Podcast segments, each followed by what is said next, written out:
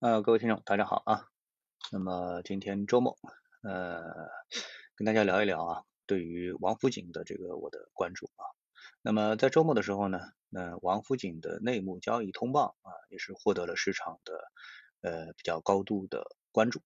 啊。那么其实对于中国股民来说啊，所谓的内幕交易啊，大家也是见怪不怪啊。但是呢，随着近年这个管理层啊对内幕交易的监管越来越严格，所以我们看到了大量的啊这个内幕交易啊被处罚的消息，而且数额巨大啊，这个刑事处罚其实也是相当的严重啊，包括坐牢，然后呢包括三倍罚款等等。啊，所以呢，大家对这个内幕交易呢，其实越来越觉得也不是那么一件稀疏平常啊，见怪不见不怪的这个事情。但是呢，嗯，从一般普通散户的角度来说，既然内幕交易和自己也没什么太大关系，所以呢，还是那种呃见怪不怪的心态啊。最好呢，自己也能获得内幕消息，毕竟自己的一点小小的资金，如果通过内幕消息能够获得比较大的获利的话，呃，管理层也不会来管你这么小的一点资金啊。所以大家各自的心态又不一样，对吧？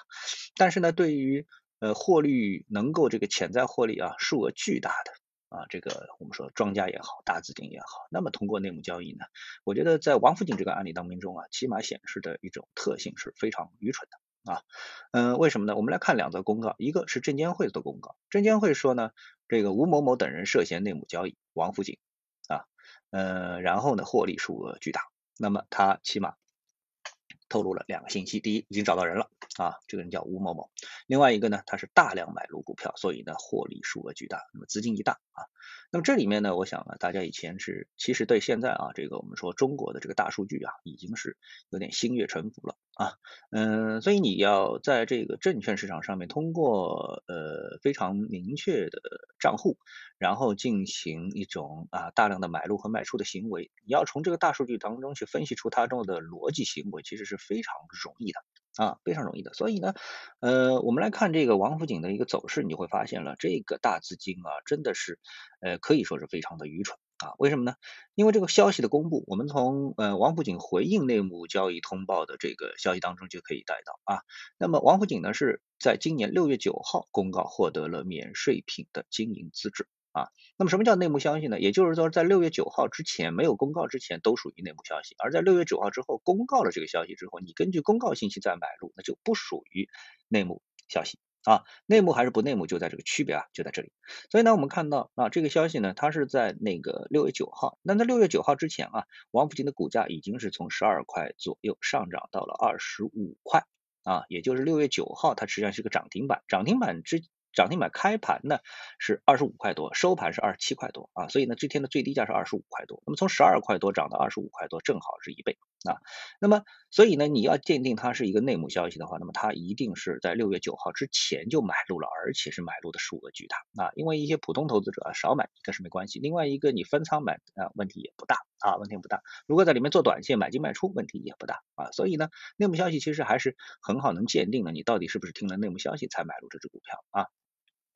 所以从这个角度来看的话呢，那么假设这个吴某某啊，他是在六月九号之前，那显然他就是在六月九号之前大量的买入了王府井的股票，而且买入之后呢，正常一定是这个买了之后就不动了啊，不动了，然后等了出事消息之后呢，呃，他可能就立刻就抛了啊，因为王府井这股票啊，它在六月九号之后啊，那么从二十五块的价格涨到了七十九块的价格，又涨了三倍，那嗯。但是无论他是在这个六月九号之后立刻就抛，还是顶到了啊，我们说后面的这个六十块钱的出货平台啊等等之类的，那么总之他只要是在六月九号之前大量买入，那基本上就逃不脱这个内幕消息的这么一个范畴了。那么对于一个成熟的大资金的操纵者来说呢，避免被管理层认为是内幕交易，其实是他的一个必修课。啊，那么我们就说这个王吴某某，要么他确实是知道有这么一件事儿，那么他也做了一些这个规避的动作，但是呢，现在的大数据的能力实在太强，所以呢，他在技术上没有办法进行规避啊，最后被抓住了。